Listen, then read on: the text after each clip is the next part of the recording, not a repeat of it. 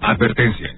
Las opiniones de los participantes y colaboradores no corresponden necesariamente con las del programa o la empresa. Si este programa es escuchado por menores de edad, se recomienda que lo hagan en compañía de un adulto.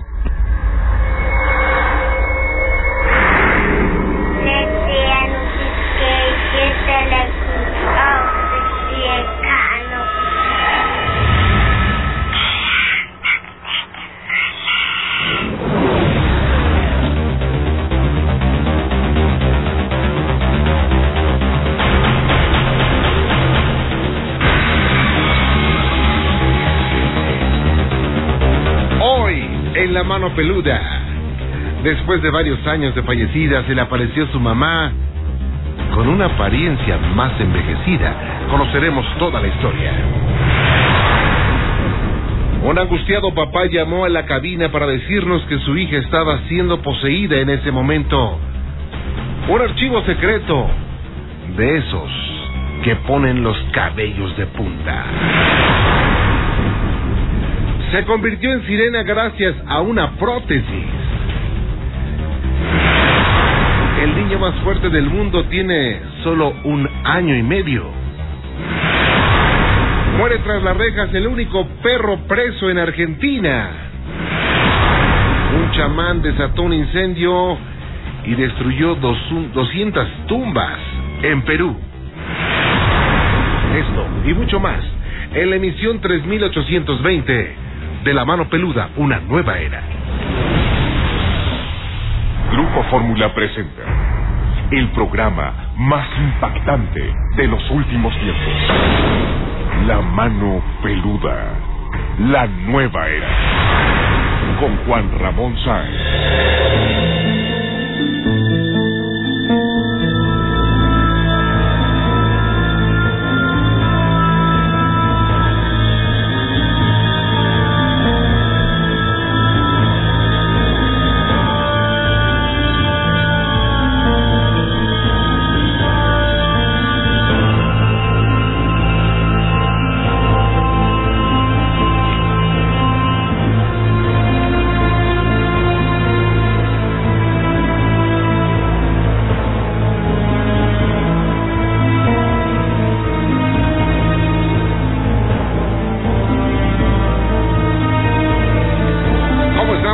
Bienvenidas, bienvenidos, gracias por estar con nosotros una noche, una noche con muchas historias, experiencias, situaciones que surgen del más allá, de lo insólito, de lo cre- increíble, de lo sobrenatural. A nombre del equipo le agradezco mucho que nos acompañen el máster, los ingenieros, Fernando Robles y Marcial Sebastián, la producción de Georgina Vilés e Ignacio Muñoz, el departamento técnico a cargo de Martín Calderón, la voz en off de Jorge Vargas, la asistencia de Rina Ivette Palafox y Nancy Valdés, el call center a cargo de Ana Caro y Adriana Contreras. Soy Juan Ramón Sáenz. Le agradezco que nos acompañe esta noche, una noche con muchas situaciones muy interesantes. Hoy tenemos un servicio especial, el significado de los sueños. ¿Usted tiene algún sueño recurrente? No sé, que se cae por un precipicio o que, no sé, pueden ser muchos sueños, algunos no tan agradables, ¿verdad? Pero quiere saber qué significa. Bueno, pues, escríbanos o márquenos. Le voy a decir a dónde, qué le parece. Si nos escucha en cualquier parte de la República Mexicana, a través de la primera cadena nacional Radio Fórmula, hágalo por favor al 01800 800 0103 o 01800 800 0970 01800 800 0103 o 01800 800 0970 si nos escucha en cualquier parte de la República Mexicana, son ladas nacionales sin costo. Si nos escucha en cualquier parte de los Estados Unidos a través de Radio Fórmula Network, márqueme 1-866-850-1631 y 1-866-850-1632. 1-866-850-1631 y 1-866-850-1632. Ladas internacionales sin costo. Ahora que si me escucha en el Distrito Federal o área conurbada a través de 970 AM y 104.1 FM, márqueme 51 663403, la multilínea con más de 20 líneas a su servicio, 51663403.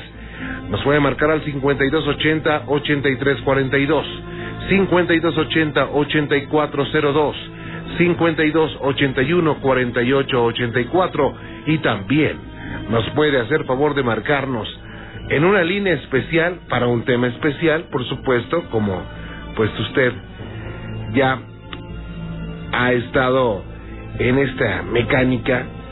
Hoy el tema especial para esta línea especial es algo muy recurrente que nos puede pasar a todos. ¿Cuántas veces ha escuchado o a usted mismo le ha ocurrido que ve un niño en su casa? Mejor dicho, el fantasma de un niño. Y pues se piensa que este niño, pues más que ser un inocente infante, se trata de un ser de oscuridad disfrazado. ¿Por qué no me lo platica? Márqueme. 5282-2026. 5282-2026 es la línea especial para este tema especial. Las demás líneas, bueno, pues están abiertas para todos los temas que nos quiera platicar del tipo paranormal, extraño, insólito e increíble, ¿ok? La línea especial 5282-2026. 5282-2026. Saludo para usted que me escucha en cualquier parte del mundo a través de Internet, también para usted que me escucha en Guatemala, Huehuetenango y La Mesilla. Muchas, muchas gracias. Ciudad de Guatemala, Huehuetenango y La Mesilla. Muchas gracias y bueno, pues tengo mucho para usted. Ya viene, ya viene el auto. El auto peludo ya viene. ¿Qué es esto del auto peludo? ya se me tuestan las hadas para decirle, fíjese, es completo, completo que es. Y bueno, pues, espéreme mañana. Mañana le digo que es el auto peludo. Estamos celebrando, estamos en el mes de aniversario, 14 años, 14 años de vida gracias a usted. Y bueno, pues, vamos a, vamos a, a tener esto y mucho más. En este aniversario, verá, se la va a pasar enorme con la mano peluda. Y bueno, pues vamos a iniciar. Vámonos. Eh, le recuerdo que eh, si me puede escribir algún correo electrónico, incluso en este momento, háganlo por favor a cualquiera de estas direcciones electrónicas. Juan arroba prodigy.net.mx, Juan Ramón Sáenz, arroba prodigy.net.mx, lo puede hacer a la mano peluda arroba radioformula.com.mx, la mano peluda arroba radioformula.com.mx y también, también lo puede hacer a miedo arroba aquí se respira el miedo.com, miedo arroba aquí se respira el miedo.com. Vámonos a la delegación Álvaro Obregón, aquí en el sur del Distrito Federal. Ahí está Daniel Galán. Daniel, ¿cómo estás? Buenas noches. Buenas noches.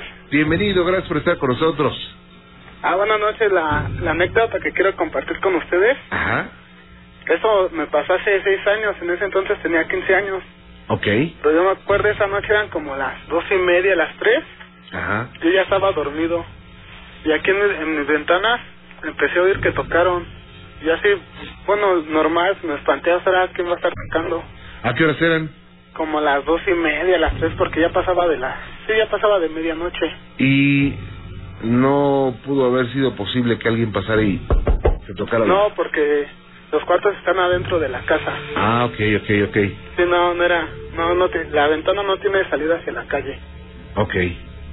Ese, bueno, en ese entonces, yo estaba dormido, me tocaron, Ajá. y yo me, yo me levanté y, y yo pregunté quién, quién, pregunté quién, pero para esto tengo unas cortinas, que en las cortinas esto pasa si se transparenta, se ve así la silueta. Ujú.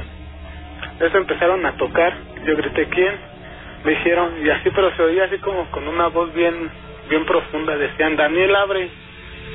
Sí. Yo me espanté porque se oía la voz así muy, así como se dice como muy fea. Pero para eso, aquí en, mi- en el cuarto, para ese entonces mi, mi hermana vivía conmigo. Ajá. Está la, está la, la pared que, que divide la, las, los cuartos, es muy delgadita. yo, yo pensé que era ella porque le pegaba en la pared y dice que no oía nada. Bueno, eso ya me dijo al otro día. Después esta cosa, no sé qué era, insistió porque se quedó ahí como dos horas. Y yo, no, yo me puse a llorar, agarré un Cristo que tengo pegado en la pared, me tapé con las cobijas y empecé a rezar.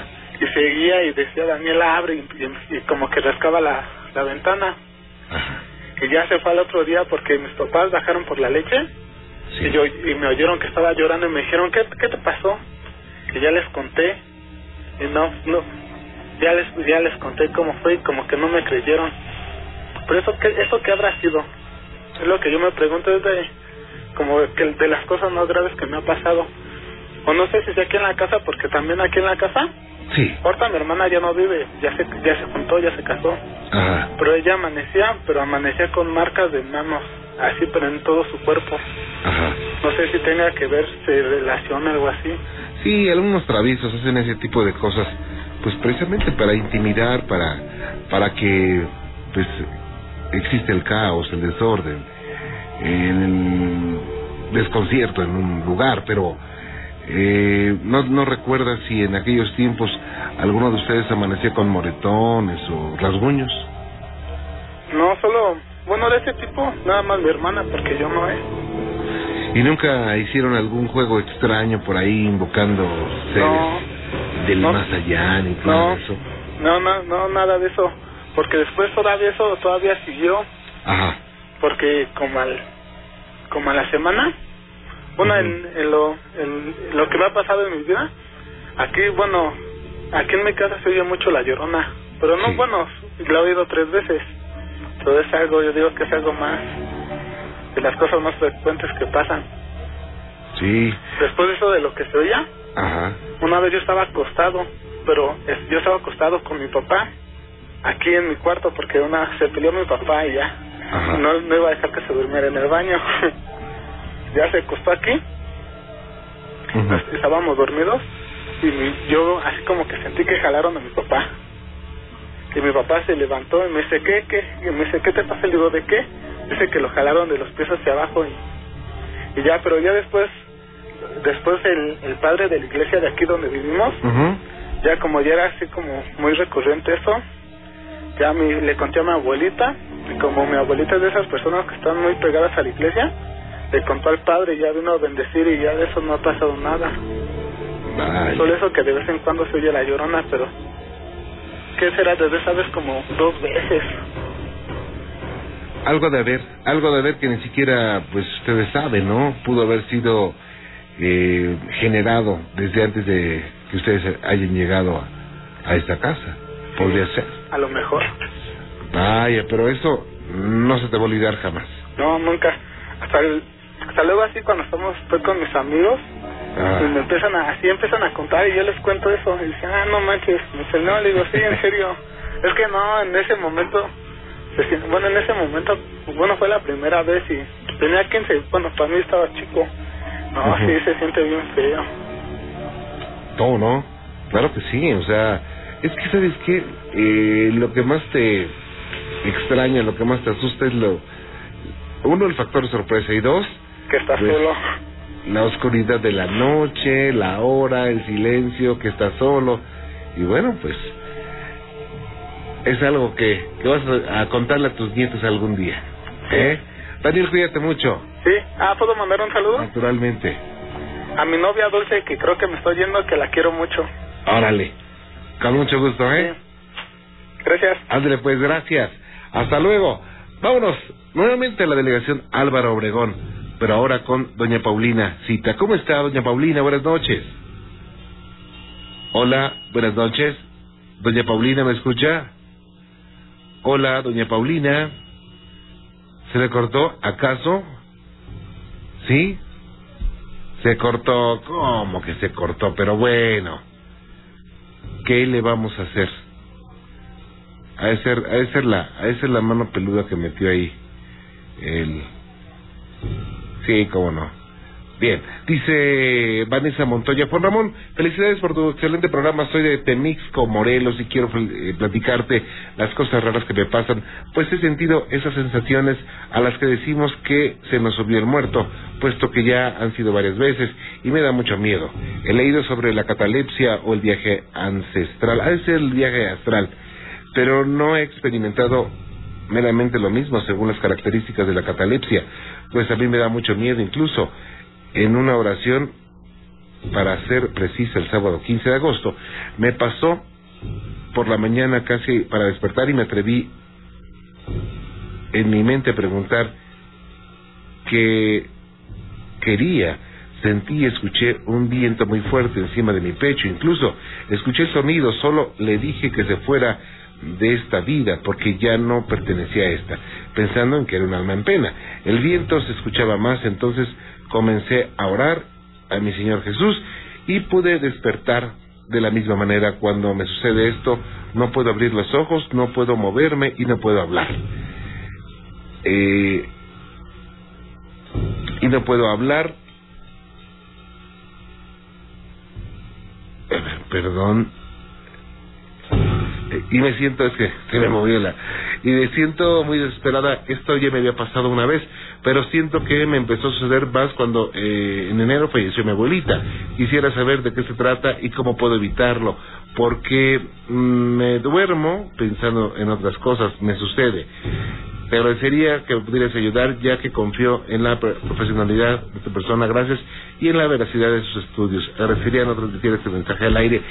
Perdón, perdón, amiga, pero cuando no quieran que se transmita al aire, pónganmelo al inicio, porque pues, al final yo generalmente leo de arriba para abajo y al final no, perdón. Bueno, te voy a responder por correo, por supuesto, pero bueno. Doña Paulina, ¿cómo está usted? Buenas noches. Buenas noches. Bienvenida, gracias por estar con nosotros. Se nos cortó, oiga. Sí, es que este, como no es. Ha de ser la mano peluda. Sí, sí, la mano peluda. ¿Eh? Sí, es que este se cortó, este porque le jalé el, el, cable. Ah, mire. Bueno, pero qué bueno que está con nosotros, ¿eh? Sí. A sus órdenes. Este, mire, hablo porque aquí me han pasado muchas cosas. Este, eh, tengo muchos problemas con mi pareja y todo eso. Oiga, Ajá. este, ¿le puedo marcar más al ratito? Claro que sí. ¿Sí? Claro que sí. Bueno. Ándele, pues, gracias. Bueno, pues, qué cosas, ¿no? A ver si al ratito hablamos con, con doña Paulina, por supuesto. Y fíjese que cuando Guadalupe asistió a la tradicional misa de todos los domingos, se percató de un hecho muy extraño que le causó sorpresa. Tras observar a un par de ancianos que entraron al templo y se colocaron junto a ella. Estos son los archivos secretos de La Mano Peluda. Mire, mi madre había fallecido, tenía como unos dos años más o menos. Entonces, un domingo me fui yo a misa y con mi hermana. Fuimos este como a las ocho de la noche.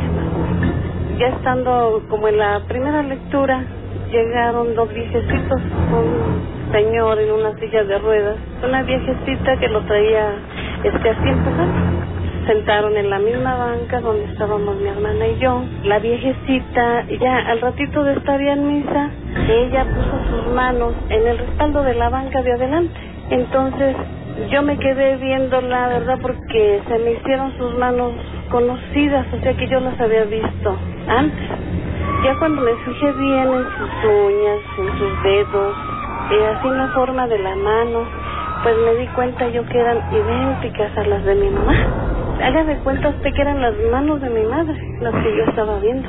Le dije a mi hermana, le dije, mira, así, quedito, ¿verdad? Le dije, mira. Con, ese, eh, con escepticismo le indicó a su hermana que se fijara bien en la anciana que estaba junto de ella y de inmediato identificó esos rasgos que caracterizaban su difunta madre. Mírale las manos a esta viejecita que está aquí a un lado. Volteó y me dijo, están igualitas a las de mi mamá, ¿verdad que sí? Entonces dice, sí, dice, son las mismas manos. Y nos quedamos un rato así viendo, la verdad, y, y Tito se levantó la, la viejecita, agarró a su esposo, yo me imagino que era su esposo, y antes de que terminara la Santa Misa, este, se salieron. Y esa iglesia siempre hemos ido nosotros a misa, y nunca jamás los hemos vuelto a ver en, ahí en la iglesia. Créame, lo que yo sentí deseos de, pues de decirle a la viejecita, no, este, pues déjeme agarrarle sus manos, porque yo en ese momento sentí que, pues, que eran las de mi mamá.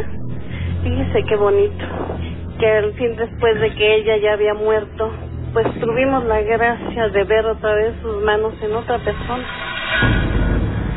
Y bueno, en el mundo paranormal, pues existen otras realidades que no podemos entender a plenitud.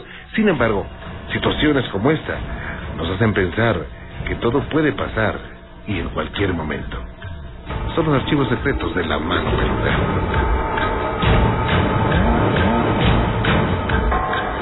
Vámonos con más, vámonos a la delegación Cuauhtémoc en el centro de la Ciudad de México. Lenny Eduardo, ¿cómo está Lenny? Buenas noches. Buenas noches. Bienvenido. Mm, quiero contar un relato de en un cuarto de mi casa que se aparecen sombras. Ok. Es que, bueno, hace poco estaba en un... Bueno, mi casa es grande y en un pas tiene un pasillo largo. Ok. Y en un cuarto, este, se, bueno, vi que se aparecían como sombras negras Ajá.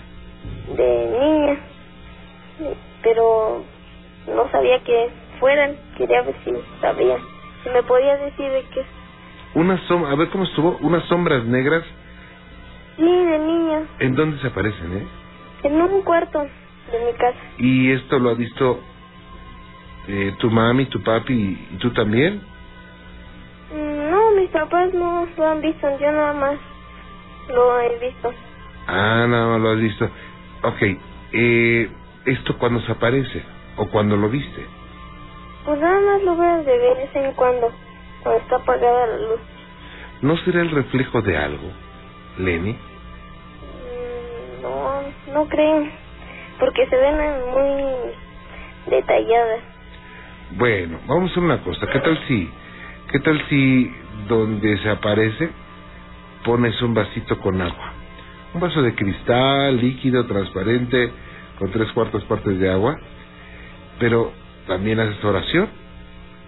¿Qué te parece, Lenny? Ah, bien. ¿Eh? Oh, O sea, yo no te puedo decir qué es ahorita porque tendríamos que analizarlo, ¿verdad? Y si te digo algo así eh, que pudiera ser, pues nada más estaría adivinando. Mejor eh, vamos a vamos a verlo más de cerquita y a ver si puedes platicar con tu familia y bueno, pues que nos eh, dile que si nos dejan entrar un día a tu casa y hacemos una investigación bien hechecita. mm, bueno, ¿Qué te parece? bien. ¿En qué año vas, Lenny? En primero de secundaria, Oye, ¿y cuándo entras a clases, eh? El 24 de agosto. Oye, se te van a acabar las vacaciones, Lenny. Sí, ya ¿Y, casi. ¿Y en esas vacaciones qué hiciste? Pues muchas cosas. ¿Te pusiste a estudiar? Sí, No, se me hace que no. bueno, Lenny, cuídate mucho, ¿eh? gracias. Ándele pues, Lenny. Hasta luego, gracias. Hasta luego. Bye, buenas noches. Y un saludo cordial para todos los amigos que van a entrar a... Van a entrar a... A clases ya pronto. Hoy entraron a algunas eh, universidades, ¿verdad? Pero todos se van a... a ya a clases el, el 24. Muy bien, bueno, pues... Saludo para todos los amigos que están en, en vacaciones todavía. Karina Niño, ¿cómo está Karina? Buenas noches. Bien, gracias, señor Juan Ramón. Bienvenida, gracias por estar con nosotros. Muchísimas gracias. Este, antes que nada, una felicitación por los 14 años. Muchas Nada gracias. más que el viernes estuvo muy bueno el chico que platicó su experiencia y ya, se fue el tiempo. Sí, hombre, estuvo, estuvo interesante, ¿no? Sí, sí, la verdad es que sí, muy interesante. Bueno, Ajá. yo les quiero platicar algo que les está, le está ocurriendo a una prima. Resulta Ajá. que en Semana Santa ella empezó así como que a tener sueños muy profundos, o sea, Sí. se acostaba y en menos de cinco minutos ya caía en un sueño profundo. Ok. empezaba a respirar así este muy muy fuerte, muy alterado y todo. Y pues mis mis tíos trataban de despertarla y eso y era muy difícil despertarla. Y así estuvo, no sé, dos dos semanas o tres. Después este empezó a, a enfermarse de de pues a hincharse de su cuerpo, de sus piernitas, así de sus manos. Y todo estuvo internada en el hospital. Le detectaron que para esto es este lupus Ok. y ya este estando ella en el hospital empezó a, a, a ver sombras, a escuchar cosas extrañas, ¿no? Entonces, Karina, deje interrumpirla un poquito, déjeme hacer una pausa rápida. Claro que sí. No se me vaya. Soy Juan Ramón Sáenz, no se vaya, regreso, tengo mucho más para usted. El 14 aniversario de La Mano Peluda con Juan Ramón Sáenz. Ya viene. El auto peludo. Una pieza única e irrepetible. Si eres peludomaniaco, tienes que estar pendiente. Comuníquese con Juan Ramón Sáenz.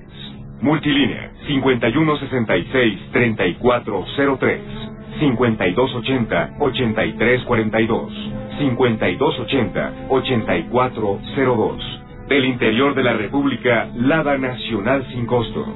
01800-8103 y 01800-8970. En la mano peluda, la estrella siempre será usted. Por supuesto, la estrella siempre, siempre, siempre será usted. Y bueno, pues regresamos. Karina, gracias por esperarme, muy amable. muchas gracias a ustedes. Me platicaba que a una, a una familiar le diagnosticaron lupus y se fue al hospital. ¿Qué edad tiene ella? Tiene 13 años. Tres, está muy chiquita para tener lupus, ¿no? Sí, de hecho es- está muy muy chiquita y de hecho ella cuando la diagnosticaron, ella dijo, no, yo no tengo lupus. O sea, no tengo lupus. Y les comentaba que mientras ella estaba internada, empezó a ver así sombras y a escuchar cosas extrañas, ¿no? Y mi tía creía que era porque, o sea, que la niña le decía eso porque ya no quería estar en el hospital. Ujú. Y pues bueno, ya pasaron los 15 días que la niña estuvo internada, regresó a su casa y, y una ocasión antes de irse a, a la escuela, su casa de ellos es de, de dos niveles, y una ocasión subiendo las escaleras, escucha que le dicen Anita. Pero resulta que allá donde ellos viven nadie la conoce, o sea, nadie le dice así, todos le dicen Lucía. Y ya entonces como que hizo pausa y dijo, a ver, no, no está pasando esto, cálmate y así que cuando ella se sentó en el sillón, este empezaron a hacerle ruido en su cocina y todo. Bueno, pasó, volvió este a caer otra vez en sus sueños profundos, a soñar este cosas feas porque cuando la despertaban, o sea, mi tía me dice que al grado de sacudirla y era muy difícil que ella ella se regresara, o sea, que despertara. Sí. Entonces, este, ya preguntándole que, pues, que qué soñaba porque se le agitaba mucho la respiración y eso, decía que soñaba que se iba, pues, que la aventaban como a un hoyo, pero de espaldas, y nunca, o sea, al abismo, ¿no? O sea, que nunca llegaba a ningún lado. Y, pues, bueno, ya, este, mi tía, pues, creyó que a lo mejor estaba ella asimilando, pues, el hecho de haber perdido tantos días de escuela, que a su, a su edad estuviera enferma de lupus y cosas así, ¿no? Sí. Entonces resulta que otra vez empieza este a, a ver esa sombra en su casa y ahora del baño a su recámara y siempre detrás de ella.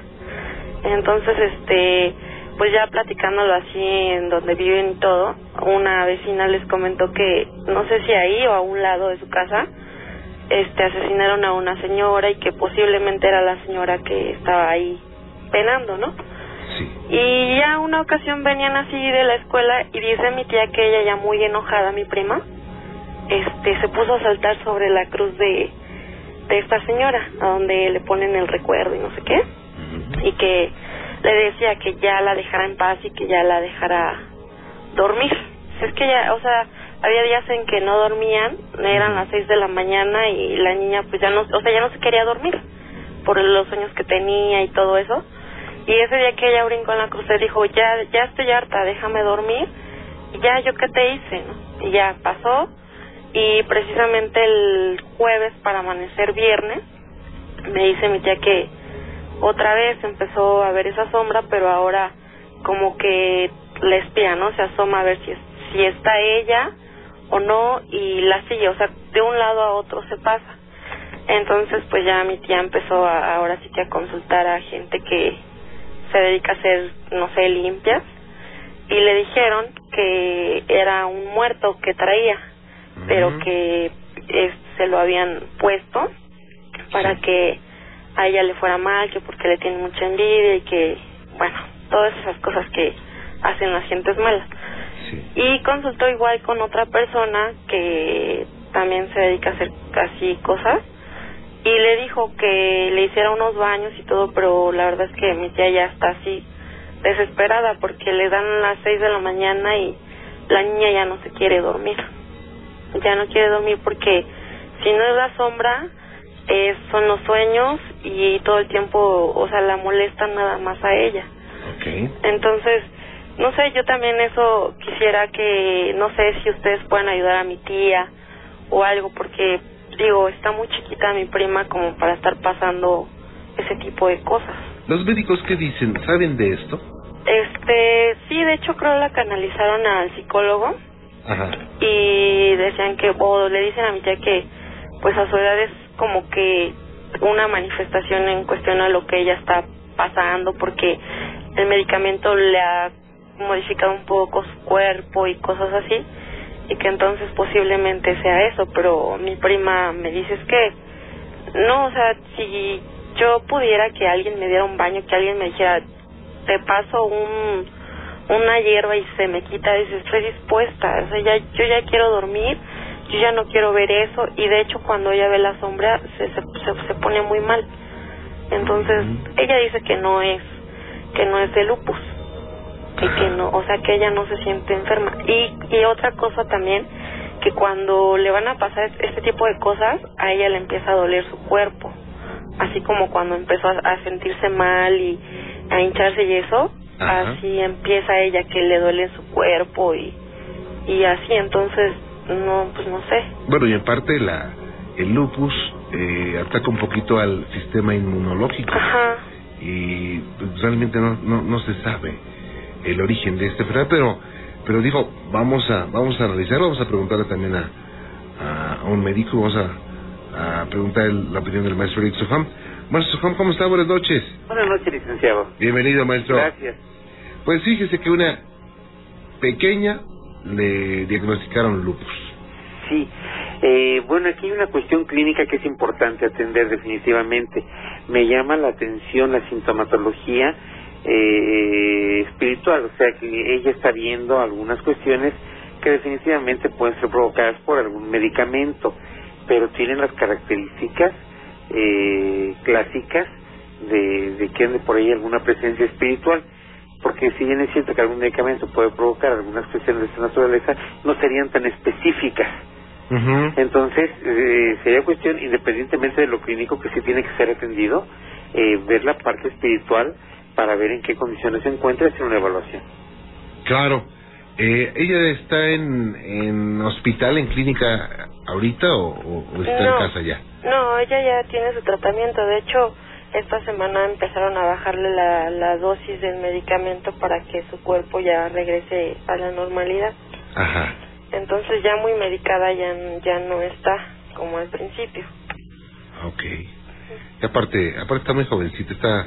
Sí, está muy chiquita. Los, los, los jóvenes eh, son como de hule, ¿no? Exacto, pero sí está muy Aguantan muchas cosas que los adultos no lo, no lo hubiéramos aguantado tanto. Pero, eh, vamos a una cosa. Le pido, eh, maestro Ham, si sigue de cerca este, este asunto. Por supuesto que sí, licenciado, con mucho gusto. Y, y, y esto que tiene de que no pueda dormir, de que la molesten, de que siente esta presencia y todo eso, esto es manejable. Entonces, eh, igual que lo que, que lo clínico, hay que seguir los procedimientos y, y la atención y, y yo estoy seguro que va a estar mejor. Claro. Eh, ¿Tiene dónde anotar? Sí. Ok. Ah, te voy a dar un número, Ajá. es en la Ciudad de México, Ok. 5739 Ajá. 0634. 0634. 57 39 06 34. Puedes hablarme de 10 de la mañana a 6 de la tarde. Ajá. Con mucho gusto yo te voy a orientar y te voy a guiar todo lo que tienen que hacer. Ok. Muchísimas gracias, maestro Soham. Para servirte. Hasta luego. Hasta luego, gracias. Gracias, hasta luego. Que la pase bien, hasta luego.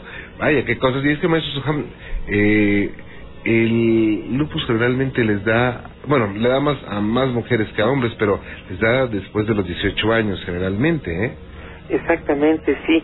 Eh, definitivamente el, el organismo eh, funciona con energía y cuando esta energía por alguna razón se ve alterada como cuando hay presencias o que alguna energía eh, extraña, ajena, exógena se le pega a una persona, llega a producir trastornos. Entonces eh, es muy importante lo que están haciendo, que la ve el médico, que tenga su tratamiento y todo, pero no hay que ver ni descuidar eh, la parte espiritual, energética, porque es muy importante. Claro, claro, y además eh, eh, hay que seguir con los tratamientos médicos, es indispensable para ese tipo, sobre todo para ese tipo de enfermedades, ¿no? Sí, por supuesto, eso no puede descuidarse. Que hay que estar eh, bien vigilada, y pero bueno, ojalá pronto esté bien. Y, y como dice que de los jóvenes es cierto, tiene o sea su, su este, característica de recuperación, su capacidad de recuperación es asombrosa. Entonces, este, con el tratamiento y con los cuidados debe salir adelante. Claro, esperemos en Dios que todo salga pronto. Claro que sí, licenciado. Maestro, pues cuídese mucho y muchas gracias. Para ¿eh? servirle, licenciado. Que la pase muy bien. Hasta luego, buenas noches, gracias. Y bueno, pues, qué situación, qué situación. Y bueno, pues, a veces se llegan a conjuntar eh, dos, dos causas. Uno, la física, o sea, la enfermedad, y después también se llega a conjuntar la espiritual, por alguna, alguna razón especial. Pero no porque se piense que pueda conjuntarse, se vaya a alejar de los tratamientos médicos. Es muy importante seguir las indicaciones médicas, dormir bien, comer bien y sobre todo tomarse la mejor medicina, que es el optimismo y querer estar bien, decretarlo. Y bueno, pues, eh, saludo a don Héctor. ¿Cómo le va, don Héctor? Buenas noches. ¿Cómo están todos por allá, licenciado? Bien, con el gusto de saludarle, señor, y estamos a sus órdenes. Pues nada, que yo tengo bastantes años de escucharlo. Muchas gracias. Ya me he comunicado varias veces y una de ellas fue cuando yo trabajaba en el Seguro Social en, el, en la 72. Ajá. Me quedé en la noche. Van a ser dos chiquitas. Sí, me ¿cómo quedé no? en la noche. Oiga, don Héctor. A velar en la en las en el en el, la sala de rayos X. Ah, don Héctor, déjeme, déjeme interrumpirlo tantito. ¿Qué tal si hago la pausa y regresando nos vamos de lleno con... Ah, perfecto, lo espero ¿Sí? con todo gusto. Permítame un segundito, no. se me vaya, por favor. Muchas gracias. Y ahorita que, ahorita le voy a platicar acerca de el auto peludo, ¿eh? Va a estar esto, no, no, no, qué cosa. Es la emisión 3820. Soy Juan Ramón Sáenz y esto es La Mano Peluda. Una nueva era. No se me vaya, prepárese un cafecito o un tecito para que disfrute más a gusto a La Mano Peluda. No se vaya, regreso. Comuníquese con Juan Ramón Sáenz. Multilínea 5166-3403. 5280-8342. 5280-8402. Del interior de la República, Lada Nacional sin costo. 01800-8103 y 01800-8970. En la mano peluda, la estrella siempre será usted. Por supuesto, la estrella siempre, siempre será usted. Y bueno, regresamos con don Héctor. Gracias, don Héctor, por Gracias, esperarme y estoy a sus órdenes. Aquí estamos escuchándolos. Gracias. Eh, le repetía, este, en una de las ocasiones que me quedé de guardia en, en una unidad del Seguro Social, en la noche, me quedé en, en la, en el- la sala de rayos X. Sí. En la una, bueno, me quedé de guardia porque habían faltado los compañeros, no fueron. Entonces yo me quedé de guardia en la noche. Yo ya había trabajado en la mañana y me quedé en la noche a cubrir. Por X motivo faltaron los- uno de los técnicos y yo me quedé en la noche. Y ya, pues, desde las 7 que estaba yo ahí hasta las 2 de la mañana, pues ya, ya, un poquito cansado, ¿verdad? Entonces me acosté yo en la sala. Puse una almohada este, de las que este, utilizan para los pacientes para que sea más cómodo y, y hacer los estudios radiológicos. Y me quedé medio dormite, no dormido. En ese momento pasaron que 15, 20 minutos y empecé a sentir le estoy hablando que, que la sala donde se ponen, usted la conoce, donde se ponen los pacientes, pues tiene un peso más o menos de unos, con todo el, bueno, con todos los, el, el mecanismo que tiene para moverle, como 300 kilos, la pura sala, la pura, la pura plancha. Entonces ahí me acosté y, y sentí que me movieron la, como que me sacudieron la, este, la plancha y como que no es posible eso, digo, usando la lógica, ¿no? Pues es, eso es ilógico, ¿no? Fíjese Pues- que eso me recuerda, perdón que lo interrumpa, una vez traje, antes daba algunas eh, clases de producción de radio en algunas universidades, ahora ya no puedo porque no tengo tiempo, pero una vez traje a mis alumnos a que escucharan cómo se hace el programa, para que vieran cómo se hace el programa en la cabina. Entonces, hay una mesa, eh, en otra cabina que estábamos, una mesa, como se dice, mucho, muy pesada, de metal, muy larga, y la movieron. curva, y se, se la levantaron, la dejaron caer. Sí, Digo- aquí, aquí no, no la levantaron porque está pegada, Ajá. pero sí la movieron, sí sentí el movimiento. Ya nomás medio desperté, me di la vuelta y me seguí dormido porque yo estaba muy cansado. Ajá. Yo no hice caso. ¿Quién sabe qué que lo mejor, Yo ¿eh? me duermo. Yo no me asusté, yo me seguí dormido. Ajá. Ya ve que en los en los en los este, instituciones hospitalarias pues cuentan muchas muchas historias y, y- yo yo les he escuchado de en su programa de enfermeras y de médicos y de, de, de asistentes y todo eso. Ajá. Bueno, ahora la, la segunda que me pasó, esa fue una, esa ya la había, había platicado hace muy muchos años, cuando estaba eh, uno de los de los primeros locutores. Ajá.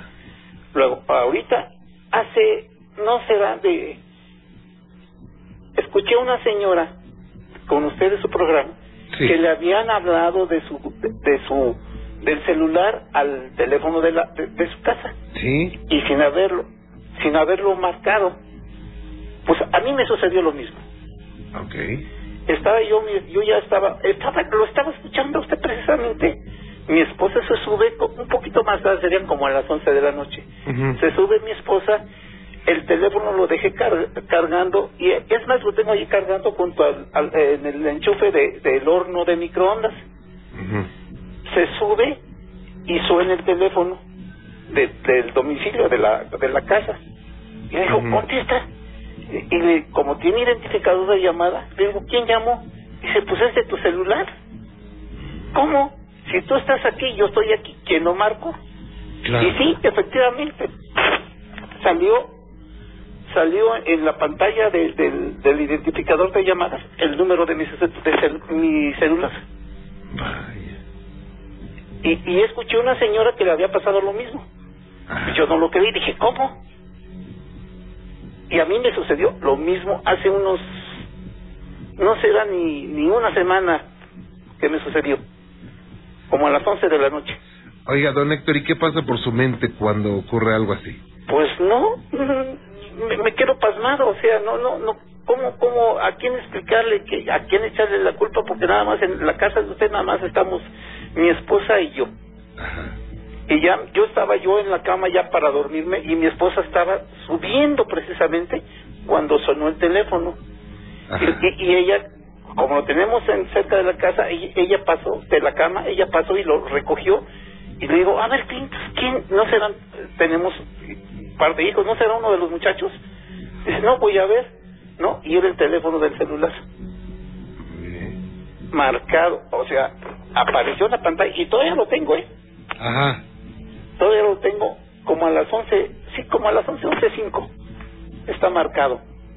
¿Cómo ve? Cosa, ¿no? Si yo me quedé como, me acuerdo que una señora habló y dijo eso. Sí.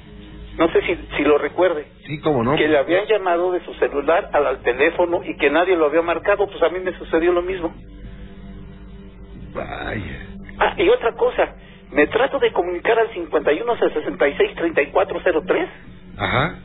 Y me dice, la sale el disquito, este, te- este número no existe, vuelva a llamar. Pero es un es un- una situación que también se vive con otros eh, teléfonos, ¿eh? Yo creo que es una cosa que está mal. Pues no sé. Aquí yo marco, estoy marcando, pues por supuesto está ocupado y me trato de comunicar, pero las dos veces que me he tratado de comunicar con ustedes, Ajá. la primera que llamo dice, este teléfono no existe, favor de marcar otra vez o rectificarlo. El 5166-3403, que es el de ustedes. Sí, todos. Es el, la multilínea, ¿verdad? Sí, la multilínea. Sí. Y a mí me dice el disquito que dice que no existe ese teléfono, ese número. ¿Cómo ve? Mm, Eso Sí, se sí. lo dejo de tarea a ustedes. Ok.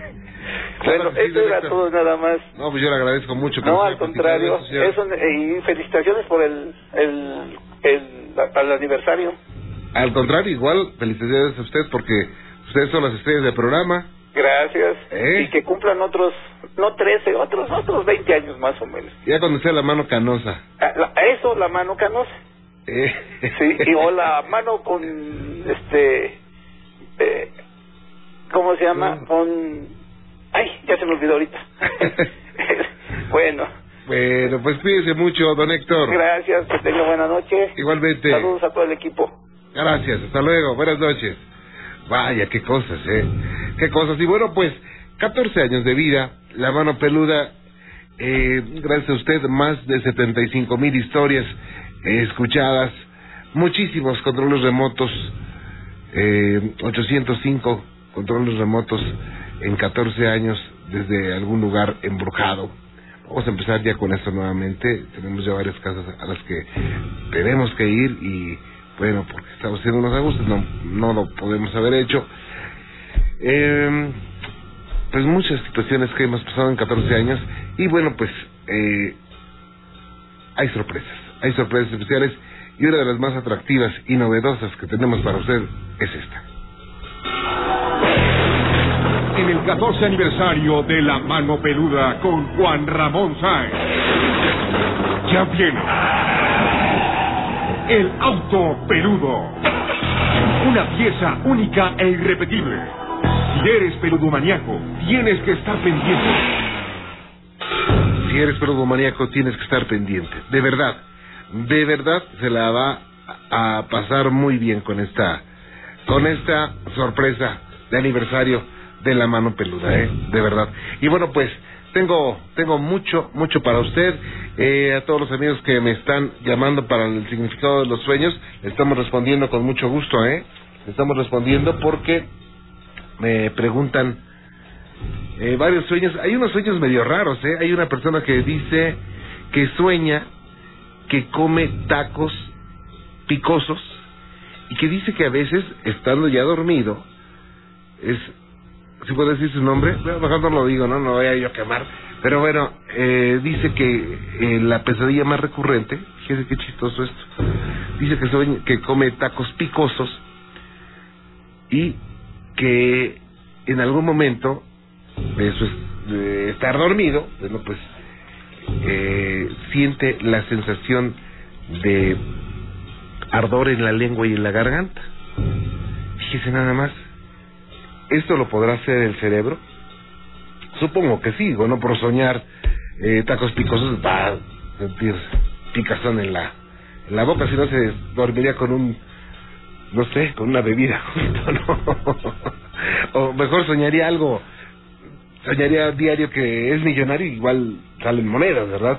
Pero bueno, eh, a decir verdad, los sueños no, pues no, no, no tienen una interpretación exacta. Ah, durante mucho tiempo el hombre ha tratado de darle una explicación lógica. Incluso algunos científicos han basado parte de su estudio en esto, como el maestro Sigmund Freud, que se basaba en los sueños, en el subconsciente y sobre todo en eh, algunas situaciones del tipo de tipo de desarrollo sexual de cada de cada persona y bueno pues parece mentira pero hasta hoy en muchas áreas de la psiquiatría y la psicología hay muchas lagunas, ¿eh? Ojalá pudiera conocerse tanto del cerebro o del funcionamiento del cerebro como se sabe hoy del corazón o se sabe, pues no sé, del sistema digestivo o sabe de el sistema eh, sé, de la visión, del oído, en fin. Pero bueno, algún día el hombre conocerá más acerca de todo esto. Fíjese que tengo mucho más, pero déjeme hacer una pausita rápido. Es la emisión 3820 y esto es La Mano Peluda, una nueva era. No se vaya. La Mano Peluda cumple 14 años de historias impactantes y ahora tiene un sueño que se hará realidad. El auto peludo. Eres peludomaniaco, tienes que estar pendiente. Comuníquese con Juan Ramón Sáenz. Multilínea 5166-3403. 5280-8342. 5280-8402. Para Estados Unidos, Lada Internacional sin costo. 1866-850-1631 y 1866-850-1632. En la mano peluda. Queremos escuchar.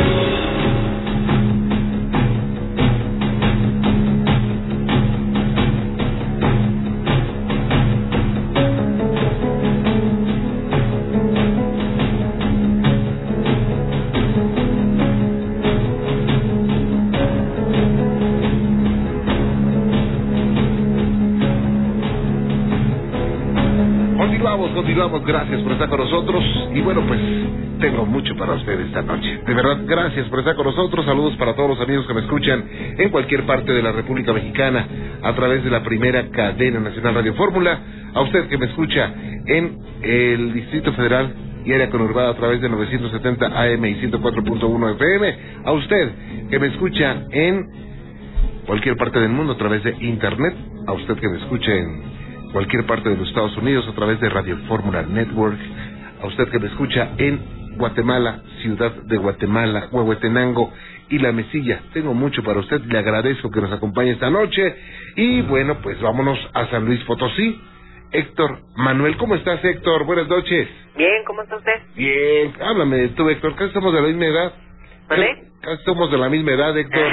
sí. ¿Qué edad tienes? 14. Ahí está, yo tengo por ahí más o menos. Ah, bueno.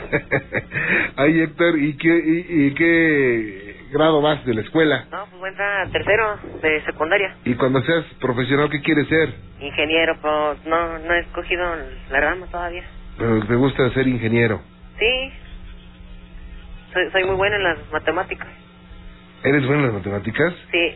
Ay, qué buena onda, ¿eh? Oye, pues a ser un muy buen ingeniero. Sí, tengo 14 años en, con el programa de la mano peluda, ¿eh? Ah, Fíjate, cuando, fíjate cómo son las cosas. Cuando tú naciste, sí. iniciamos con el programa. Ajá. ¿Cómo han pasado los años, no? Sí. No, qué cosa. Pero bueno, Muy rápido. sí, me da mucho gusto escucharte y con un saludo para todos mis amigos de San Luis Potosí, Ajá. a tus órdenes. Bueno, es que primero lo que lo quiero felicitar por su programa por los 14 años. Muchas gracias, muy Y- amable. Y este, quiero contar una historia de que me pasó aquí, eh, ahí en la calle de, de su casa. Gracias. Haga de cuenta que en la calle, este, hasta el fondo está una pared. Estaba con unos amigos y, y estábamos jugando y todo. Y haga de cuenta que vimos una, cayó una paloma, pero blanca. Y fuimos a ver este qué, qué era, si, si una paloma, a ver qué, qué había sido. Y este y, y tenía una pata y fuimos y estaba la paloma pero tenía un olor a rosas A Rosas. ajá Órale. pero muy fuerte así muy fuerte Ajá, esto que le cuento es de, de hace como unos cinco años más o menos ok. y tenía una pata lastimada Ajá. y este pero en ese momento como que sentía así como mucha paz así y un amigo se lo llevó a su casa y la tuvo ahí una semana la andaba cuidando. Y le como que no sé le, le amarró la pata y todo y ya la estuvo cuidando y ya se se curó y todo. Y ya la soltaron pero qué extraño no Era, era una paloma común y corriente. sí pero o sea lo que se me hizo raro no no porque era blanca sino porque aparte era blanca y olía rojo las rosas. ajá. Vaya, y digo, eh, no fue huraña con ustedes. no no no Porque las nada. palomas generalmente las quieres tocar y se van, ¿no? sí pero no para nada Órale. ¿Usted qué piensa que, que habrá sido? Mira, fíjate que, que hay muchas manifestaciones por medio de, de animalitos, ¿eh? Hay de verdad muchas manifestaciones por medio de animalitos y eh, quiero decir, eh, manifestaciones buenas y malas, ¿eh? Por medio de animalitos. Digo, por supuesto, esta, esta tuvo que ser, eh, tuvo que haber sido una buena porque, pues, si no, no le haría rosas. Ujú. Vaya, qué cosa. Le, también le quiero contar otro relato. ¿Ok? Mire, esto que le estoy hablando es el, del 95. ¿Sí? Haga de cuenta que ahí en el, donde trabajaba mi papá antes, este, era una empresa así de, de hilos, algo así, que hacían hilos. Ajá. Y haga de cuenta que, pues los, los, si la- los que trabajaban ahí, los trabajadores, se les ocurrió en la noche a jugar en la Ouija en la computadora. Ajá. Y le preguntaron que si, que si quería jugar, y, y les dijo que no. Pero, pues, así tercos y todo, y, le, y les preguntó, y le preguntaron que, que con quién quería jugar. Y dijo que con el del, que con el del carro verde, es que había un ingeniero que tenía un carro verde. Ok. Y haga de cuenta que dice mi papá que, que el ingeniero cuando llegó a su casa, que él platicó, cuando llegó a su casa, este, y prendió la tele, Ajá. y ya le empezó a ver y todo, y que se la apagó de repente, y que se le volvió a prender, y- pero en la tele apareció la ouija. ¿Cómo? Sí, O sea, de, prendieron eh, un canal para ver un programa y apareció la Ouija. ajá. Qué cosa. ¿Qué hicieron, eh? No, pues no sabe, es que, es que dice que no, no quería jugar, pero pues sabe. Qué extraño. ¿Qué piensas de esto?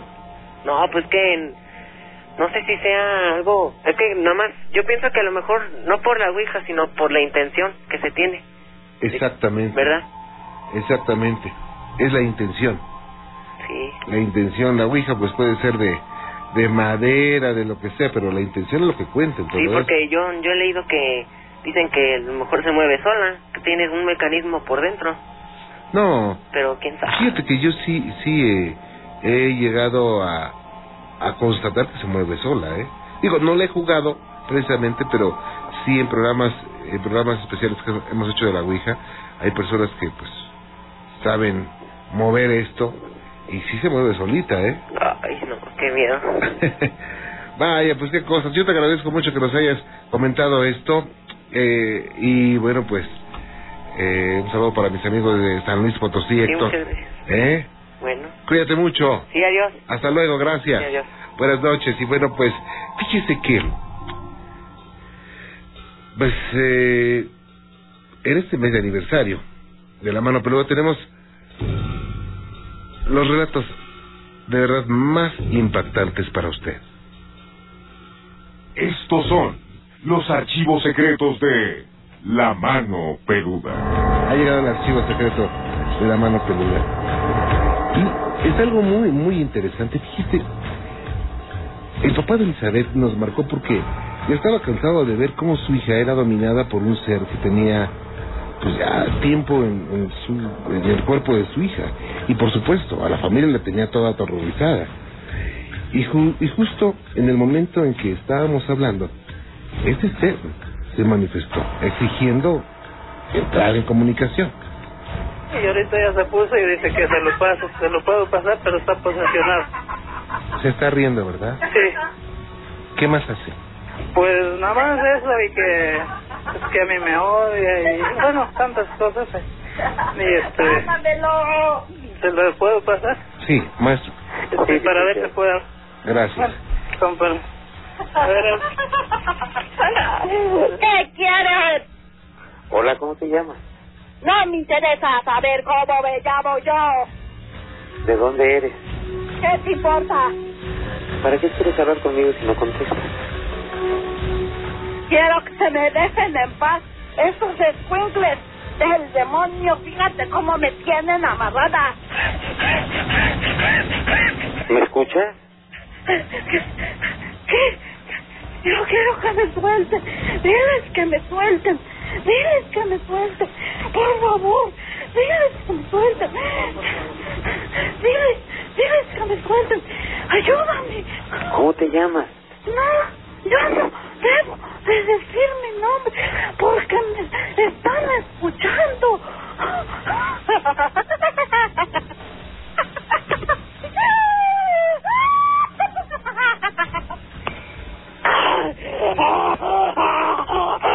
Yo no quiero hablar con nadie. ¿Tienes miedo de decirme tu nombre? ¡Déjame en paz! ¿Tienes miedo de decirme tu nombre?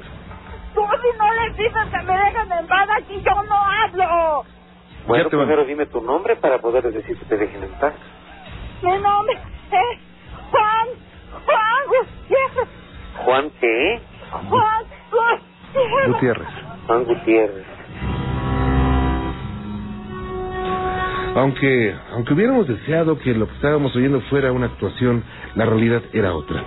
Esa jovencita estaba pasando por unos momentos muy terribles. La personalidad que se apoderó de ella se hacía llamar Juan. Estaba atormentando a Elizabeth desde hace algún tiempo, cuando de repente se nos cortó la línea. Yo no contesto porque ella quiere hablar con Elizabeth y yo no la voy a dejar porque fíjate, fíjate, fíjate, fíjate, fíjate, fíjate. No, no va a venir, no va a venir. Es que yo sí soy Juan, yo soy Juan. Y aquí estoy con ella. ¿Eh? ¿Cómo estoy con ella? ¿Cómo estoy con ella, eh? Yo estoy con ella y ella es mía. Mía, es mía y no la voy a dejar hablar ni porque tú la llames, no la voy a dejar hablar. ¿Eh? No la dejo. No la voy a dejar ni, es más, ni te escucho porque es que me ponen aquí. Ni Voy a contar tres, Elizabeth, y a la tercera vez que cuente vas a estar conmigo. Elizabeth, ven. ni te oye. Ni te oye, no. Elizabeth, Elizabeth, aproxímate, tú puedes, Elizabeth. paz. Elizabeth, tú tienes la fuerza. Aproxímate. Cuando cuente tres, nadie va a estar ahí, Elizabeth. Tres, Elizabeth, ven para acá. Elizabeth, ven, Elizabeth. Elizabeth, ahora estás conmigo. Nadie puede evitarlo, Elizabeth. Elizabeth, Elizabeth, Elizabeth, Elizabeth, contéstame. Contéstame. ¡Ella es mía! ¡Ella es mía! Y bueno, todo esto estaba ocurriendo en la casa. No era la primera vez que pasaba. La familia, por supuesto. Todas las ocasiones en que entraba Elizabeth en crisis, pues se ponían también espantados y nerviosos. Yo no quiero hablar con nadie. Juan, ¿quién está contigo, Juan? Dime quién está contigo. Está un señor. ¿Cómo se llama? Ay, muy mal. Y una señora que me... ¿Cómo se llaman, Juan? Juan, contéstame. Tu estómago, tu estómago le va a crecer y va. La voy a vengar. Me voy a vengar porque ellos no deben de hablarte. Y yo los voy a, me voy a vengar. ¿Tú cómo te llamas? ¿Tú cómo te llamas? Yo no quiero irme, yo no quiero irme ahí, yo no me quiero ir, no me gusta oírme. Bueno, pues la situación continuó por, por largo rato y rápidamente contactamos de nuevo con mi papá, pero ella, ella continuaba eh, pasando por esa crisis y justo cuando la situación se ponía más difícil, alcanzamos a escuchar una reacción que desde el interior del cuerpo de Elizabeth trataba de seguir por clamar ayuda, pero ese ser, ese ser trataba de hacer todo lo posible para no permitirlo. Elizabeth, contéstame. Elizabeth, contéstame. No me Elizabeth, contéstame, te estoy hablando. Te estoy hablando y nada ni nadie puede evitar que vengas a mí. Elizabeth, te estoy hablando. Elizabeth, contéstame. Contéstame, Elizabeth. Contéstame. Que. Elizabeth. contéstame. Elizabeth, ven para acá. Nadie puede evitarlo, Elizabeth. Ven aquí. Ven aquí, Elizabeth. Elizabeth. Elizabeth, ven. Elizabeth. Elizabeth, ven. Ven, Elizabeth. Nada ni nadie puede evitar lo que venga. Ahí. Elizabeth, contéstame. Elizabeth, Elizabeth, contéstame. Y bueno, pues ante ante la insistencia del maestro Eric Soham porque reaccionara, finalmente, finalmente se pudo avanzar. Elizabeth, Aquí estoy. Aquí estoy. Elizabeth, Contéstame. En este momento yo Aquí recibo todos esos Ayúdenme, por Elizabeth, favor. Ayúdenme. Elizabeth. ¿Me estás escuchando, Elizabeth? Elizabeth. Elizabeth, contéstame. Mande. Elizabeth, chiquita. Tú puedes escucharme. Tú tienes la fuerza para escucharlo. ¿Me escuchas? Ayúdenme. Tranquila, Elizabeth. por favor. Sí, Elizabeth, estás aquí conmigo. Nada, nada, nada va a tocarte, Elizabeth. Absolutamente nadie. Tú tienes la fuerza para estar ahí. Tienes la fuerza, eres hija final puedes... Y bueno, este caso es uno de los más fuertes que hemos eh, tenido en este programa. Sin embargo, confiamos que gracias a Dios todo quedó superado. Esperemos, esperamos que, que usted haya, dado cuenta de que nuestra fuerza de voluntad siempre nos ayudará a salir adelante y no se sugestione. Precisamente este este caso lo siguió el maestro Soham. Hoy la jovencita pues, está pero pero eh, sí pasó algún tiempo. ¿eh? El hecho de sacar un ser, primero hay que determinar si es realmente una posesión y ya que se determine con estudios médicos, con estudios de psiquiatría, neuro- neurológicos, y la ciencia no, no, no, no da una razón lógica ni una solución, se puede pensar que es una situación de posesión. Y ya cuando se pasa a este nivel, son varias las sesiones, ¿eh? pueden durar mucho tiempo. Depende de cuánto tiempo ha estado esta persona poseída, depende del compromiso que haya hecho, si es que lo hizo. Depende de varias cosas. Y bueno, pues tengo mucho más para usted. Son los archivos secretos de la mano peluda.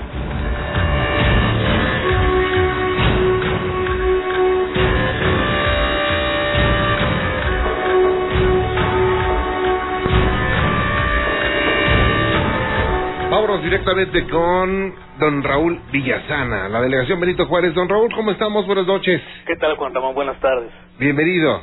Gracias, estoy saludándote, felicitando por tu programa, tantos Muchas años, gracias. y escuchándolo aquí desde hace bastante, bastante tiempo. Muy amable, muchas gracias.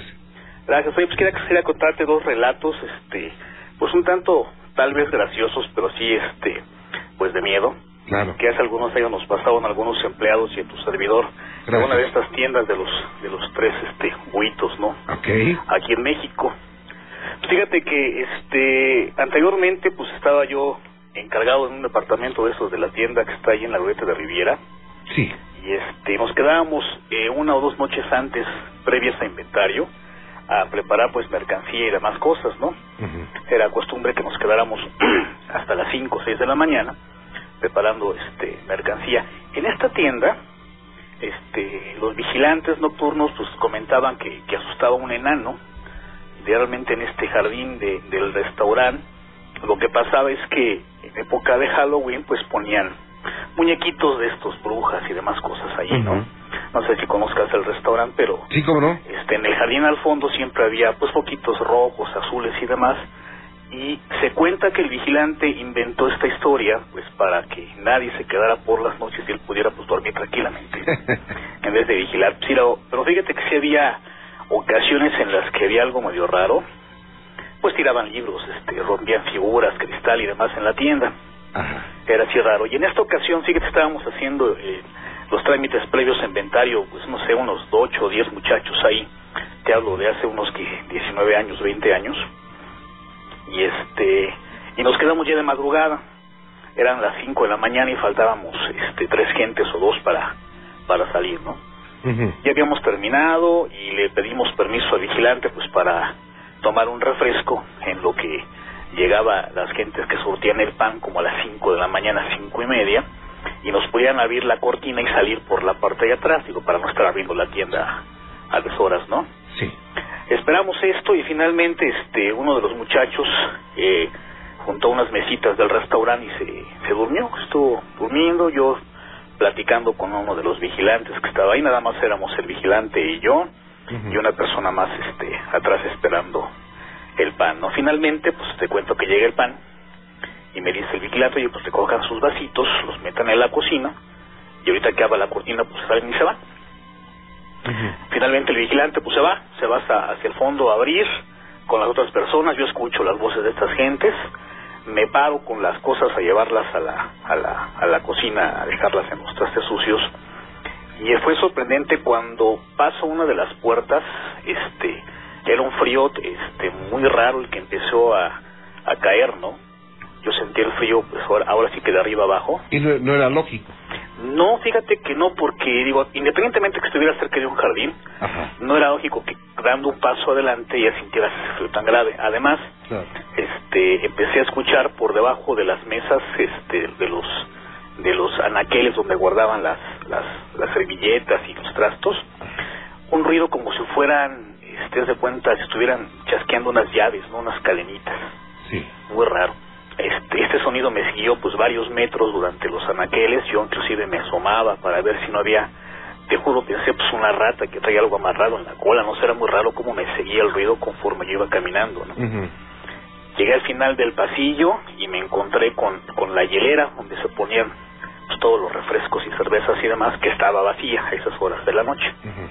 Este, pues yo di el paso, crucé la, ahora sí que el pasillo, y el sonido también cruzó junto conmigo, fíjate y se puso por debajo de esta hilera que era como unos dos metros de, y medio de largo. O sea, hasta ese momento no había ya eh, indicios de que estuvieras oyendo mal o algo así. ¿eh? No, no, no, en lo absoluto. Yo escuchaba a estas gentes al fondo este, hablar cómo estaban descargando, o sea, no había nadie cerca de mí, ¿no? Sí. Caminé otros dos metros para la cocina y el ruido me siguió todavía este, por abajo. Yo, pues sí sentí algo de, de, pues, temor, ¿no? ¿Qué está pasando? Yo me, me, asomaba y no, no veía absolutamente nada, ¿no?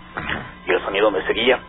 Llegué al final de la puerta, dejé los trastes sucios, me regresé y el sonido también me siguió de regreso, fue muy raro y el frío seguía, ¿no? Pero pues yo, listo, ya hábilmente dije, pues para que ya no me siga por donde vengo, me fui por otro, otro de los, otra de las salidas al restaurante. Dije, si es alguna cosa que viene del suelo, pues finalmente al cruzar por el pasillo largo voy a tener que verla, ¿no? Que salga por debajo del anaquel. Me crucé, seguí caminando y creas que el sonido se metió hacia el lugar donde están las parrillas y esas compras y empezó a sonar por allá adentro. Era, era ilógico, yo no vi que cruzara absolutamente nada. Me doy la vuelta, salgo al salón de restaurante y escucho un zumbido que pasa muy cerca de mi cabeza y unas cuatro o cinco meses adelante se rompe uno de los este eh, floreros que tienen ahí con, la, con el clavel puesto, ¿no? Y es un ruido espantoso hay varias cosas rotas, se caen los este, pues, ceniceos y demás. Y este, pues yo me quedo ahí parado. Y el salón oscuro, todo, todo, no había nadie. Y llega corriendo el vigilante ya con el arma en la mano, ¿no? Pues qué había pasado, qué sucedió. Prendemos luces y encontramos un cuchillo que habían aventado de, de adentro de la, de la, de la parrilla. No había traces de esos momentos, no, no se ponía ningún tipo de utensilio y aparentemente pues alguien o algo aventó el cuchillo de adentro que pasó cerca de mi cabeza, pegó en el florero este y rompió algunas cosas por ahí. Y este pues salimos destapados obviamente, ¿no? El muchacho este que se despertó y yo y los demás. Y obviamente pues se dice que, que el enano no quiere que nadie se quede ahí más que el vigilante. ¿Cómo ves? Vaya, igual tiene impacto con el vigilante, ¿no? Seguramente, ¿no? Para que no se quede nadie ahí, el señor pueda dormir a sus anchas. Pero fue muy, muy, muy, muy raro.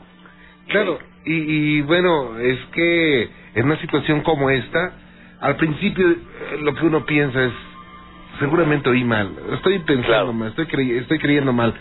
Después dice, no, estoy sugestionado, se me hace que no está pasando nada.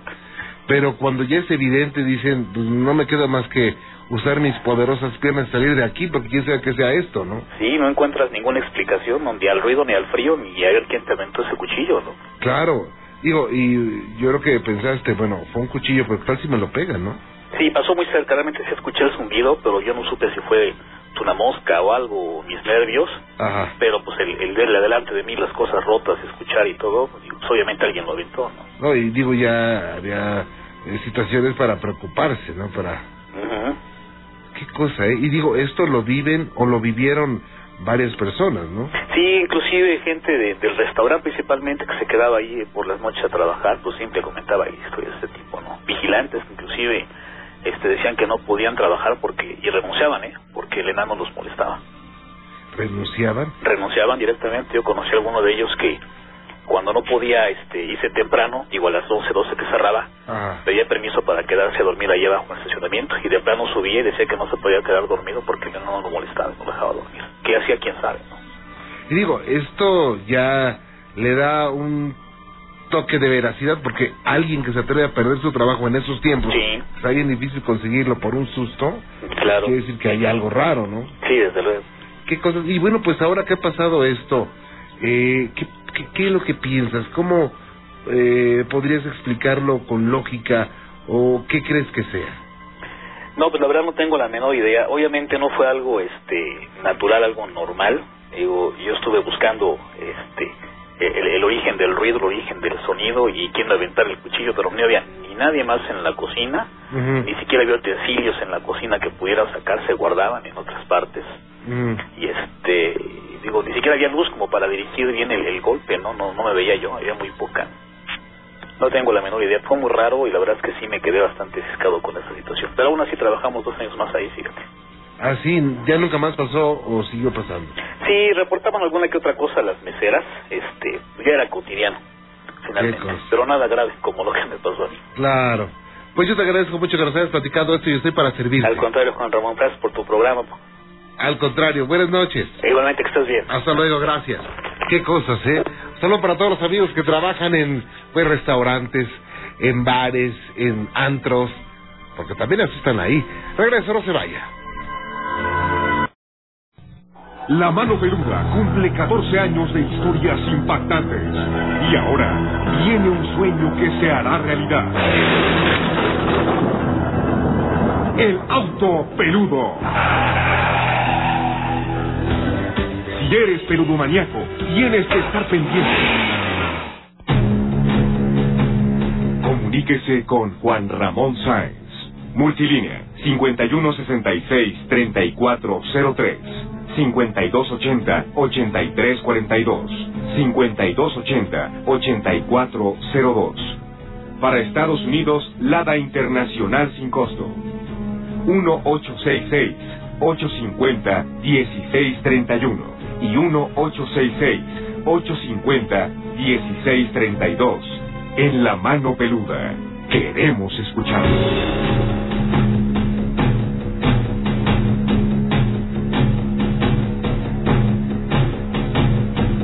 Continuamos, continuamos. Gracias por estar con nosotros. ¿Cómo le está pasando? Bien, vámonos a Xochimilco. Qué bonito Xochimilco, ¿eh?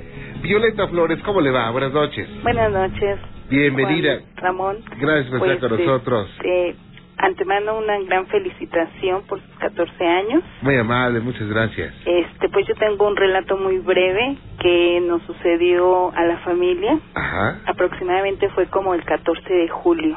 Sí. Tenemos una vecinita que nos invitó a su pueblo, un pueblo muy humilde, Nuevo Necaxa, Puebla. En esta parte, este, pues no hay hoteles, es totalmente la Sierra Norte. Entonces la señora hizo favor de hospedarnos en un cuarto muy humilde, este, todo muy rico, ¿no? La primera noche que pasamos, nos acompañó mi papá, mi esposo y mis dos hijas al paseo. En la primera noche mi papá lo dejamos solo en el cuarto, un cuarto de láminas completamente y nos nos dice muy sorprendido mi papá, hay maldosos, empezaron a rascarme las láminas y nosotros pues cómo si no estábamos nadie, ¿no? Este pues no le hicimos caso y dijimos pues a lo mejor este el viento, la vegetación, O un animal, una gallina o algo así. exacto, ¿no? O sea, como que no encontramos explicación al ruido. Posteriormente, pues ya todos reunidos en el cuartito, nos dormimos en petate porque pues realmente es, le digo, muy humilde. Este, ya durmiendo mi esposo, mi papá, mis dos niñas y yo. De repente oímos el ruido, es un ruido, este, pues, ¿cómo lo puedo describir? Como un rasguñido, ¿no? Muy intenso Sí, en ambas paredes, como si quisieran entrar. sí. Este, pues así como que a medianoche ya dice uno, pues, ¿qué pasa, no? Como que no hay explicación de, de ese ruido. Claro. Entonces, Sobre todo que ustedes eran eh, pues personas eh, ajenas a ese lugar, o sea, no podía alguien, si quisiera jugar una broma, pues no se las jugaría a ustedes, ¿no? pues no, es, o sea, no, no encontramos alguna lógica, ¿no? Ya posteriormente ese ruido continuaba en el techo. Era tan intenso el rascar pues que mis hijas se, se alarmaron, ¿no? Entonces, pues al momento como que mamá despierta y pues yo estaba yo oyendo el ruido, ¿no? Pero pues uno como madre qué hace tratar de tranquilizar la situación, Claro. decirles no pues no no pasa nada hijas, este yo soy muy creyente, empezamos a orar, pero es un, o sea insistían así como que querían atravesar la lámina, entonces posteriormente al momento que oramos se escucha un saltar pero así como que si alguien hubiese brincado totalmente este dejando en paz el rascadero. Entonces pues al día siguiente platicamos con la dueña de la casa y nos dicen que efectivamente en esa zona todavía existen los nahuales que posiblemente pues haya sido eso. Entonces así como que pues tratamos de de creer eso no de que pues efectivamente fue un nahual el que trató de hacer esa situación. El por qué lo ignoramos. Cuando le dijeron esto, ¿qué pasa por su mente? Pues así como que uno no cree que en pleno siglo XXI se viva este tipo de experiencias, ¿no? Como que hay uno, no, pues no, no existe ya, todo es urbanidad, modernidad, pero no, lamentablemente en ese tipo de sierras, pues sí existe todavía lo que es brujería, nahuales, cosas este que pues no nos ex- pueden explicar, ¿no? Claro. Entonces, pues, esa es mi experiencia. Al igual que, pues, tengo otro comentario. Claro. Cuando íbamos a Chalma, somos muy creyentes de ir el 28 de agosto a la fiesta de Chalma. Ajá. En la carretera era nuestra primera vez. En ese tiempo, pues, no teníamos hijos. Íbamos mi esposo y yo en el automóvil junto con otros dos amigos. Sí. Estos amigos, este, pues, conocíamos la carretera perfectamente. Llegamos a un cruce para ir rumbo a Chalma. Estaba un señor vestido de indito, con sus enaguas de blanco, un frío como no se imagina, pero el señor más que su jorongo y su sombrero. Le dijimos, dirección hacia Chalma, nos fuimos, nos dice derecho. Pues haga de cuenta que entramos a una dimensión desconocida jamás, jamás dimos vuelta, jamás dimos curvas, jamás dimos un cambio de movimiento del volante, o sea, absolutamente nada. Transcurrimos como media hora. Sí. Hasta que le digo a mi esposo, ¿sabes qué? Seguimos en el mismo lugar. Entonces, pues, asombrosamente los muchachos, no, no puede ser posible. Y uno de ellos dice, sí, me voy a bajar. Se bajó del auto pues ni señor ni nada no no le encontramos explicación absolutamente qué fue si una dimensión que atravesamos nuestra imaginación El sea, tiempo, ¿cómo se movió? O sea, ¿ustedes no supieron en dónde estuvieron en determinados minutos? exacto como media hora o sea porque Media hora. este decíamos teníamos programado de supongamos llegar a las ocho de la mañana y pues eran siete y media y nosotros continuábamos en el mismo lugar. Entonces dijimos pues cómo pasó no o sea si no hubiera transcurrido el tiempo pues qué qué hubiese sucedido pues hubiesen sido las siete no supongamos pero ya siete y media y continuábamos. Entonces hay muchos muchas situaciones así que al igual de regreso en la carretera pues es una zona de curvas se llaman la curva de Zempoala me parece. Este pues una camioneta tipo ambulancia de los años pues ya muchos muchos años de esas que ahora actualmente utilizan los panteones para meter los cadáveres. Pues íbamos atrás de esa camioneta, atrás de la camioneta, hasta que finalmente en una curva se desapareció. ¿Qué pasó? Nunca supimos qué pasó. Este, tratamos de meter velocidad, pues no. O sea, la perdimos completamente y pues dice uno, pues sí, que vaya que suceden muchas cosas en el transcurso de la carretera, ¿no? Sí, cómo no. Claro, y esto lo constata pues muchas muchos amigos que conducen sus camiones o que trabajan eh, manejando por la carretera y ocurren cosas raras siempre. ¿eh? Sí. Vaya, qué cosas. Pues algo que no van a olvidar.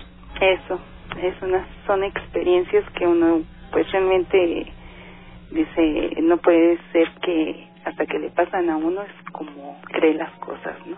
Claro. Violeta, cuídese mucho. Claro que sí, muchas felicidades. Igualmente, que la pase muy bien. Hasta luego, buenas noches. ¿Qué le parece? Vámonos a Culiacán, en Sinaloa. Eddie Patiño, buenas noches. Sí, bueno. Hola, Eddie, buenas noches. Buenas noches, ¿cómo estás, Juan Ramón? Bien, con el gusto de saludarte, Eddie. ¿Cómo está bueno, Culiacán? da gusto, maestro. Oye, Lick, antes que nada, felicitarte Muchas por gracias. tu programa, por tu 14 aniversario. Muy amable. Ya tiene ratito que no me tocaba platicar contigo. Pero me da mucho Sí, gusto pero pues que... mira, aquí estamos a la orden, Juan Ramón. Muy amable, Eddie. ¿Cómo está Culiacán? ¿Bien? Sí, fíjate, ahorita está nubladón. Sí, ha estado lloviendo. Ajá. Y está, ahorita el clima está muy soportable. Pues Está, está agradable, no está haciendo tanto calor. le envío un saludo cordial a todos los amigos de allá de, de Culiacán y estoy para servirte, Eddie. Órale, gracias, Lick. Oye, Juan Ramón, Ajá. fíjate que te voy a platicar una, una anécdota que tengo que me pasó hace poco. Sí. Estuve yo en un pueblo que se llama Alcojuca, Sí. en Puebla, no sé si lo conozcas. He oído de él, ¿eh? Sí, está en la mitad de ninguna parte, ¿no? Te digo, eh, el asunto está, fíjate que yo fui eh, por cuestión de trabajo por parte del gobierno federal Ajá. y de este y allá conocí a un ingeniero que es con el que yo me tenía que ver para ver algo sobre unas minas. Sí. Entonces, estando ya cuando yo llegué al pueblo, yo llegué como a las 3 de la mañana. Ya llegó el ingeniero, eh, el ingeniero por mí a la carretera y ya nos metimos al, al pueblo. Sí. El caso es, pues no es tan largo la historia, yo voy viendo que en todas las casas, en todas las puertas, tiendo de corrales o de las casitas y todo eso, cruces pintadas, pintadas de color blanco. ¿Sí? Entonces, yo pensé, eh, como casi no conozco mucho de, de, de, de, de la cultura de, de exactamente ese pueblo, pensé que, que era alguna festividad o que habían celebrado algo, iban a celebrar algo en esos días. Y pues así quedó. Eh, ya platicando yo con el, con el ingeniero, a los dos, tres días de estar ahí, eh, yo le pregunté que si, ¿por qué todas las casas y todos los corrales y todas las tiendas y todo eso ahí de, de un lado de, de lo que viene siendo el, la plazuelita del pueblo, tenían esas cruces pintadas con color blanco. Y él me dice que era para que los nahuales no llegaran. Ah, le dije, entonces, eh, ¿conoces algo de los nahuales, Eddie? Me dice, pues más o menos, le digo, porque allá en el norte no se escucha mucho sobre el nahual. Realmente, le digo, pero sí, sí conozco un poquito. El caso es, Juan Ramón, que cuando él me platica eh, de los nahuales, y me dice, fíjate que yo conozco a dos personas, me dice, que son nahuales. Entonces a mí ya se me hizo mucha fantasía el comentario del ingeniero y yo yo nomás me, me sonreí, ¿no? Sí. Entonces ya se mete la mamá de él, una señora mayor, y me dice la señora eh, que sí, que era que era real, que esas dos personas eh, eran del pueblo, nativos del pueblo, pero vivían en las afueras, sí, porque no podían estar viviendo de bueno de, dentro de la comunidad.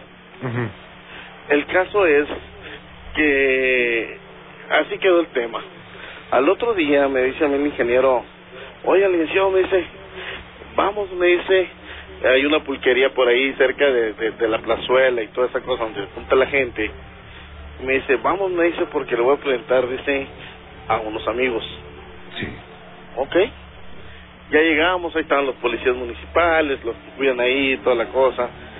Y resulta que llega preguntando eh, por, bueno, por el nombre de la persona, que por reserva, pues no lo vamos a decir por respeto. Claro.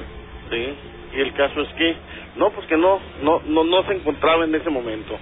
Entonces me dice, vamos a su casa, licenciado, me dice. Agarramos camino, salimos del pueblo y por un camino tercería como unos 3, 4 kilómetros eh, retirado ya del pueblo, hay una casa eh, en una milpa solo por allá que es de una de vara, de, de pues paredes de vara con, con techo de lámina de cartón. Eh, es un solo un solo cuadro, pues no no había recámara, no había divisiones, no había nada adentro. Sí, y había un señor sentado en una poltrona afuera, pues fumándose un cigarro. No es tan largo, llegamos con él y ya saludó al ingeniero, me lo presentó. Por cierto, iba un doctor de la ciudad de Puebla, muy conocido también. El caso es que cuando llegamos con él, le dice el ingeniero, ah, mira, le dice, él viene del norte, y ya le platica. Y le platiqué que yo tenía unos amigos nahuales y, y no cree. Entonces dice el amigo, así que no crees, me dice, no, le dije, pues es algo que que no que no que no puedo dejar de creer ni creer, pero hasta ahorita le dije, a mí no me consta nada de eso. Sí, me han costado otras cosas que yo he vivido, sobrenaturales y todo, pero hablar de de una transformación metamorfógica de, de una persona a convertirse en animal y viceversa, pues hasta ahorita no.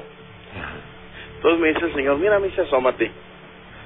Ya fue cuando yo ya distinguí que dentro de su casa había nomás un catre con un pabellón, había una un banquito de madera con una olla de barro eh, con, con agua para tomar, una estufita de leña y pues es, para le contar, una silla, una mesita chiquita y nada más. Pues ya viste, sí. Había una sola ventana, Juan Ramón, al frente de la casa, a un lado de la puerta, donde estaba este señor sentado, y no había más. Se mete este amigo a su casa. Pasan como, que sean 15, 20 minutos. Y sale, pero sale un perro. Pero un perro negro. Es un tipo de pastor alemán, pero haz de cuenta que está saliendo del tamaño de un gigante de Borneo, de esos perros grandes. Sí. pero con la con la línea de un pastor alemán, pero en color negro. Entonces, sale este animal de ahí y me dice el ingeniero, ¿qué hubo? Me dice, no que no. Hubieras visto eh, eh, la impresión, Juan Ramón, porque yo me volví a asomar adentro de la casa. Sí, te juro que no había nada, ni nadie. No había por dónde se hubiera salido el señor, no había por dónde hubieran metido al perro, ni nada por el estilo. El caso, Juan Ramón, que esta, este animal llega y se sienta, obviamente como sientan los perros, entre nosotros tres, y se queda sentado ahí un rato. Entonces me dice el ingeniero, ya quedaste, me dice, convencido de que los nahuales existen. Para no ser más largo toda esta historia, eh, se mete el animal otra vez hacia dentro de la casa y a los 5 o 10 minutos sale el señor de dentro de la casa. Igualmente me volví a asomar y del perro no había nada. Así de fácil y así de sencillo. Y esto te sucedió a las 11, once y media de la mañana, pleno día. Y bueno, ho- hoy en día, ¿qué piensas de esto? Pues mira, eh, yo he estudiado lo que viene siendo la parapsicología, la numerología, la astrología, la metafísica. Eh, yo soy licenciado en informática, como tú ya sabes. Ajá. Te digo, eh, pero es que es algo difícil de, de, de, de, de poder asimilar. Sí, yo te podré comprender eh, o alguna sombra. Inclusive te mandé unas fotos en una ocasión cuando estaban unos soldados, ¿te acuerdas? Sí, ¿cómo no? Sí, de este que apareció un rostro y que a las 15 minutos mataron a esos soldados aquí a tres cuadras de aquí de tu casa. Sí, ¿cómo no? Gracias. Sí. Te digo, entonces, eh, todo eso pues sí, pero ya ver una transformación eh, de ese tipo es un poco difícil eh, com- tratar de comprenderlo y entenderlo. A mí lo único que me queda claro es que pues todo es posible y que la realidad puede superar la ficción. Sí, cómo no, ¿eh? Eso es muy común. Sí, te digo, entonces, realmente eso es lo que me pasó eh, ahí en el Cojuca. Sí, te digo, entonces algo que, pues te quiere hacer el comentario, ver tú que tienes más experiencia en todo esto, sí, el maestro Sujam y todos ellos que tienen más experiencia que uno, Ajá. pues no sabría, más bien ahora sí, ¿qué es lo que opinan ustedes? Claro, bueno, eh, sabemos de los nahuales que pues son personas común, comunes y corrientes que hicieron algún pacto algún día con el mal, y eso se conoce desde tiempos prehispánicos, que este pacto consistía en que eh, una persona podía tener eh, una vida más grande, podía vivir más años que cualquier persona común y corriente, que se podía eh, convertir en algún animal, se podía comunicar con los animales y además se podría eh, podría tener algunos al- ciertos ciertos eh, poderes, ¿no? A cambio de, por supuesto, de su alma y de otras cosas más. Pero eh, hoy en día muchas personas afirman haber tenido pues una experiencia muy cercana con el nahual. De hecho, voy a estamos preparando un, un especial de nahuales y ojalá no te lo pierdas. No, claro que no, Juan Ramón. Hoy inclusive se me pasó, pasé por alto un detalle.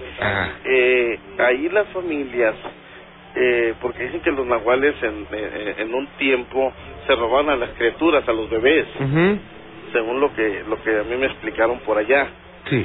Eh, ahí las familias, cuando tienen bebés recién nacidos de meses, eh, ellos duermen eh, en un colchón o en lo que sea y tienen al bebé colgando en una especie de canasta Ajá. sobre de ellos como a dos metros, Sí. metro y medio, pero los bebés duermen exactamente arriba donde están ellos, sí, como y me dicen que es porque si llegara a suceder algo, a fuerzas ellos tienen que sentir, Claro. sí, tienen oportunidad de hacer algo. Vaya. Pues vamos a estar en contacto y te agradezco mucho que nos hayas comunicado esto.